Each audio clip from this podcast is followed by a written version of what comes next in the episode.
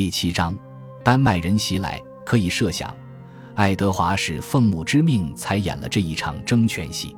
其原因有二：第一点，按瑞米耶日的威廉所述，他笔下的主人公选择了南安普敦作为他的登陆地，很明显，这个港口最有利于他与身在温切斯特的母后艾玛会合，因为这两个地点距离不远。第二点是，在《艾玛王后颂》中。艾玛曾用很长篇幅来否认自己曾鼓励儿子从诺曼底回到英格兰。这篇宋词的匿名作者写道：“确实曾有一封以他的名义写好的书信被送到了他的两个儿子手中，但是这封信是伪造的。事实上，这封信是他的政敌哈罗德所写。艾玛王后颂在这一问题上的极力坚持，恰恰证明了这就是事实。”无论艾玛多么想要掩盖事实，他显然在推动自己的儿子回国一事上发挥了一定的作用。同样地，一零三十六年秋，阿尔弗雷德也决定穿越英吉利海峡前往英格兰，其方式、原因和出行时间皆不详。从《艾玛王后颂》中的记述来看，仅有数人随行。按照盎格鲁撒克逊编年史的说法。他此行只是去看望母亲，与之相反，瑞米耶日的威廉却认定阿尔弗雷德率领大军野心勃勃，似有所指。后世的英格兰编年史家们则认为，阿尔弗雷德是在爱德华前往南安普顿的同时，从维桑前往多佛尔的。多数当代史学家则认为，阿尔弗雷德是在他哥哥远征失利后才出发的。关于阿尔弗雷德的这次冒险的记载。各种文献在细节的描述上出入都很大，这是因为所有当时在英格兰的史学家都不想和这次事件的后果扯上关系。然而，所有提到了此事的史学家都一致认为，在阿尔弗雷德及其随行人员到达英格兰后不久，他们便与戈德温伯爵会面了。正如我们所见，在克努特死后，戈德温一直是王后艾玛的主要盟友。用。盎格鲁撒克逊编年史里的话来说，戈德温是他最忠实的支持者，但那是因为和艾玛一样，戈德温一直坚信哈萨克努特即将回国。一旦这一希望变得渺茫，戈德温也必然会变得摇摆不定。他最终决定转而支持哈罗德。他之所以怀有二心，很可能是因为艾玛想要将爱德华和阿尔弗雷德扶上王位。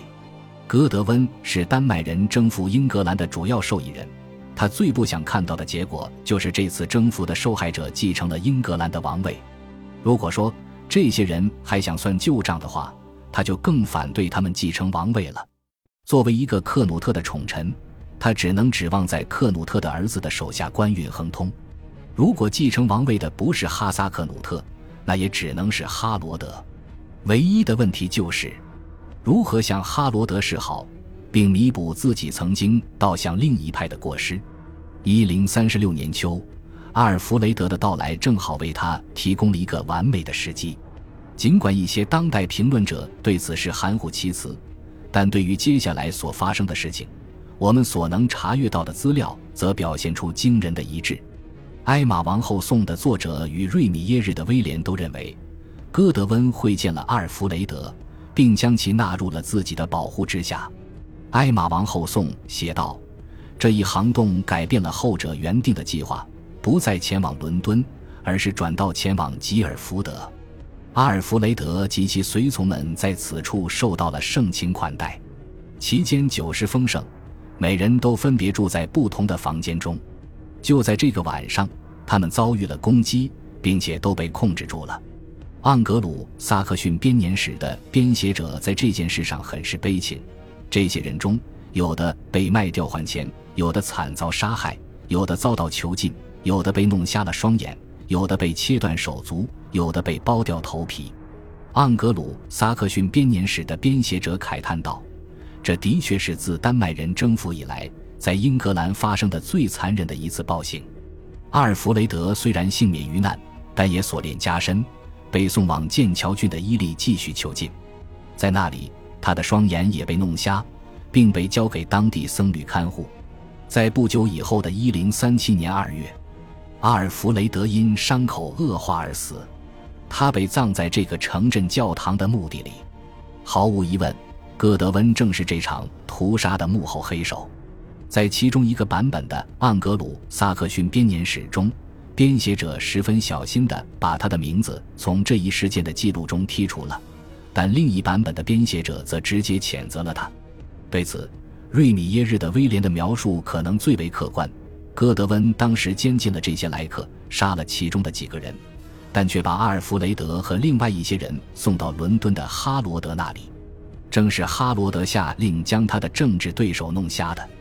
艾玛则在他的《艾玛王后颂》中，努力把所有的责任转嫁给哈罗德，声称那天夜里在吉尔福德施暴的是他的手下，并非戈德温的人。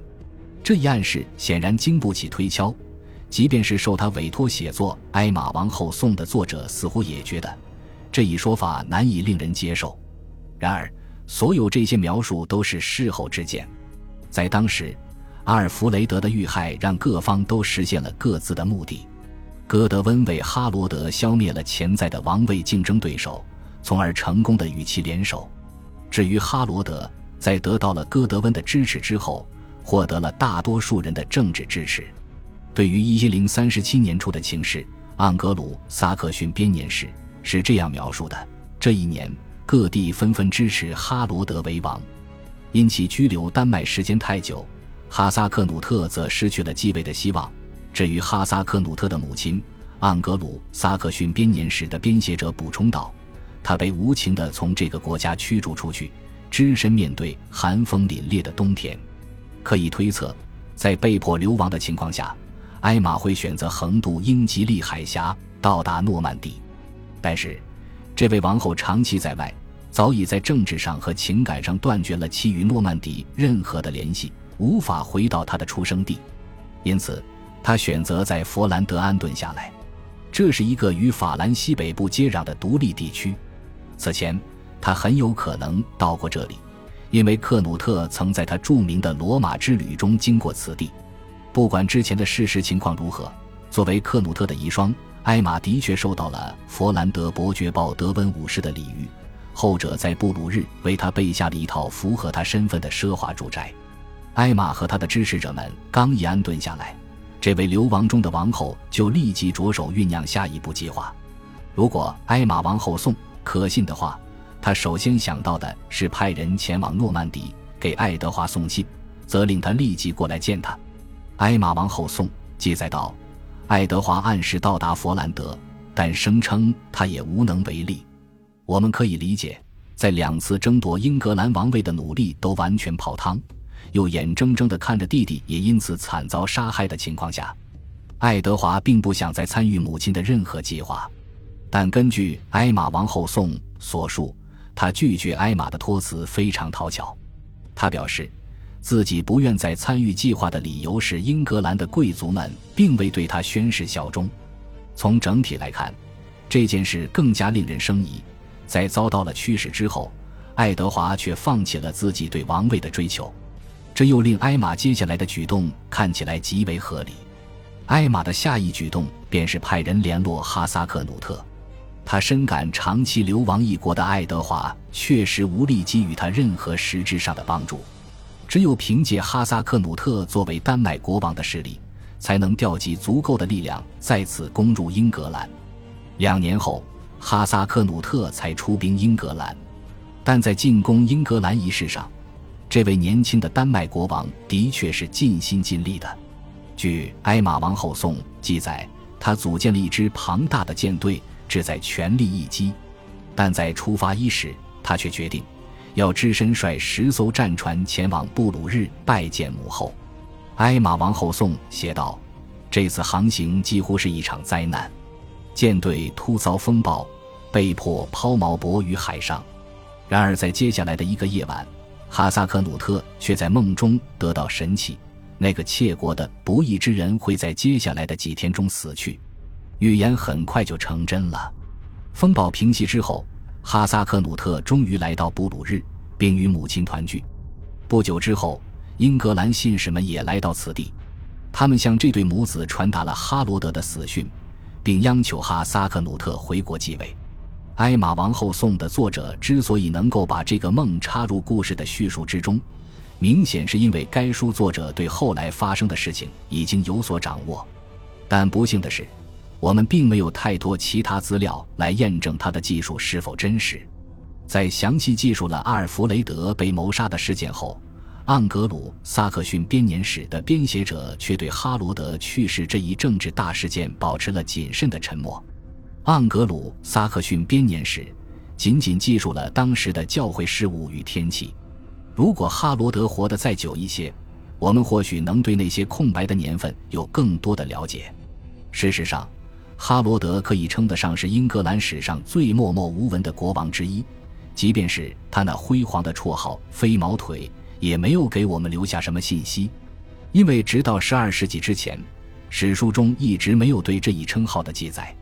更何况，这一名字之所以会出现，很可能是因为后人把他的名字和挪威国王金发王哈拉尔的名字混淆了。没人知道他去世时的详情。盎格鲁撒克逊编年史仅表示，他在一零四零年三月十七日死于牛津，后葬于威斯敏斯特。感谢您的收听，喜欢别忘了订阅加关注，主页有更多精彩内容。